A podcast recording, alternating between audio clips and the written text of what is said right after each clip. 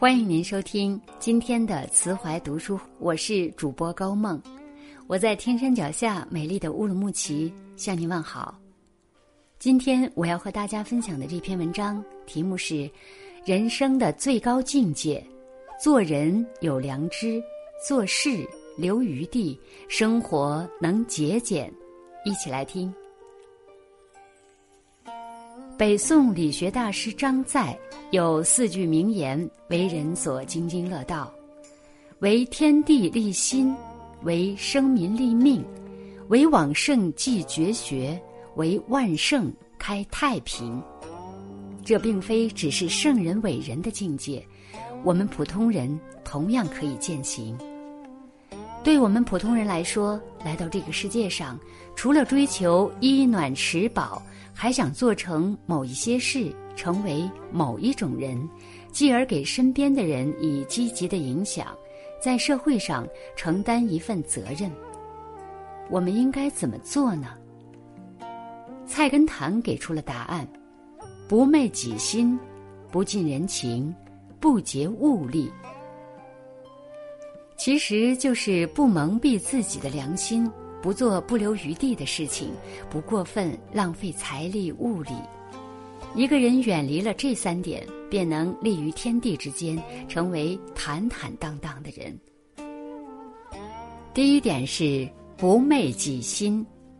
元代诗人马致远曾说：“人能克己，身无患；事不欺心，睡自安。”意思是，人能够克制自己，就没有灾难。做事不昧着良心，就能安睡。我们生而为人，良心是为人处事的基础。一个有良心的人，守得住底线，耐得住诱惑，明得了得舍，安心才是最大的幸福。在《白鹿原》中有一段情节很打动人心：白家和陆家为了族长的位置争斗了多年。没少干勾心斗角、暗中使坏的事儿。当得知白嘉轩的媳妇儿去了县城，而城里战火一触即发，父亲对陆子霖说：“你必须要去城里救他媳妇儿。咱们乡里乡亲几十年，斗归斗，抢归抢，但在大难面前，必须为他老白家留下一条血脉。咱们从前没少受人家的恩惠。”现在必须要还这份情。人活于世，对得住自己的良心，就是一件值得宽慰灵魂的事。越是生命旅途中发生的不经意的事，生活中的身边小事，越不能够蒙蔽自己的良心。比如平时和亲朋好友、工作伙伴、伴侣、家人的相处。你每天做的各种各样的事，都要真诚，对得起自己的良心。就像孟子说的：“养不愧于天，俯不作于地。”为人处事不愧对天地，不愧对自己的良心，光明磊落，问心无愧。身体的累可以避免，但是灵魂的不安将会伴随你度过漫长的一生。那种违背良知的煎熬才是最痛苦的。第二点是不近人情。不近人情说的是凡事都要留有余地，事不能做尽，事不能用尽，福不能享尽，话不能说尽。《周易》中也说：“亢龙有悔，做事不留余地。”人生必多有后悔。生活中，无论是处理人际关系，还是工作、婚姻、生活，都要适度而行。正如《史记·滑稽列传》中所说：“久极则乱，乐极则悲，万事尽然，言之可及；急之则衰。”华为总裁任正非就深谙此道。有次记者采访问他：“欧洲市场拥抱了华为，华为也拥抱了欧洲，对此您怎么看？”任正非回答：“我们在欧洲的份额也不能太高，要给竞争对手留有生存空间。有时别人也说我们定价高，我们定价不得不高。如果定价低，就把别人的路堵死了。人与人之间也是这样，不必步步紧逼，即便做个点头之交，见面以礼相待，未尝没有另一番雅趣。就如曹操曾礼待关羽，后来曹操败逃时，关羽也能放他一马。凡事留有余地，也是在给自己以回转的机会。这份余地，既有对人，也有对己。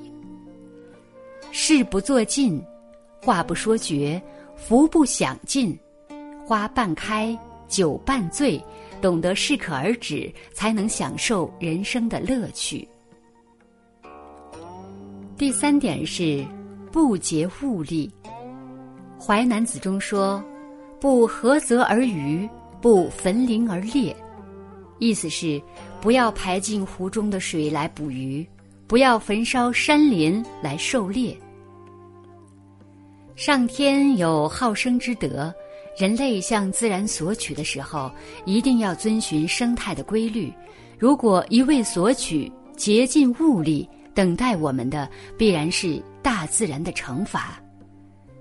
朱子家训中说：“一粥一饭，当思来之不易；半丝半缕，恒念物力维艰。”曾国藩家书中也说：“家败离不开一个奢字，小到个人家庭，大到国家，都离不开勤俭节约这几个字。”历史上有多少朝代的衰亡，都离不开奢侈浪费。商朝时期，纣王送给妲己一双象牙做的筷子，贤臣箕子看到这种情况，就知道商朝气数已经尽了。一个国家奢侈必亡，一个家庭奢侈也是如此。尽管我们生活在物质富足的年代，但几千年的美德却不应该丢舍。我们可以尽量避免或者减少一次性物品的使用，出差或者出门旅行时自带洗漱用具，平时聚餐吃饭时量力而点，办公室的灯。家里的空调不用时也可以随手关掉。浪费是消耗福气最大的一种行为。古语说：“惜福，福常在；随缘，缘自来。”不过分铺张浪费，懂得珍惜福缘的人，福缘也能常在你身边。俗话说：“做事先做人。”做人就应该有良心，留有余地，节俭有度。如果我们把这三点作为自己的为人处事时应秉持的品格和心性，我们必定能无怨无悔无咎，也必定能成想成之事，做想做之人。愿你我常怀赤子之心。用心体验生活的美好，把握当下的每一个幸福，不虚妄自己的一生。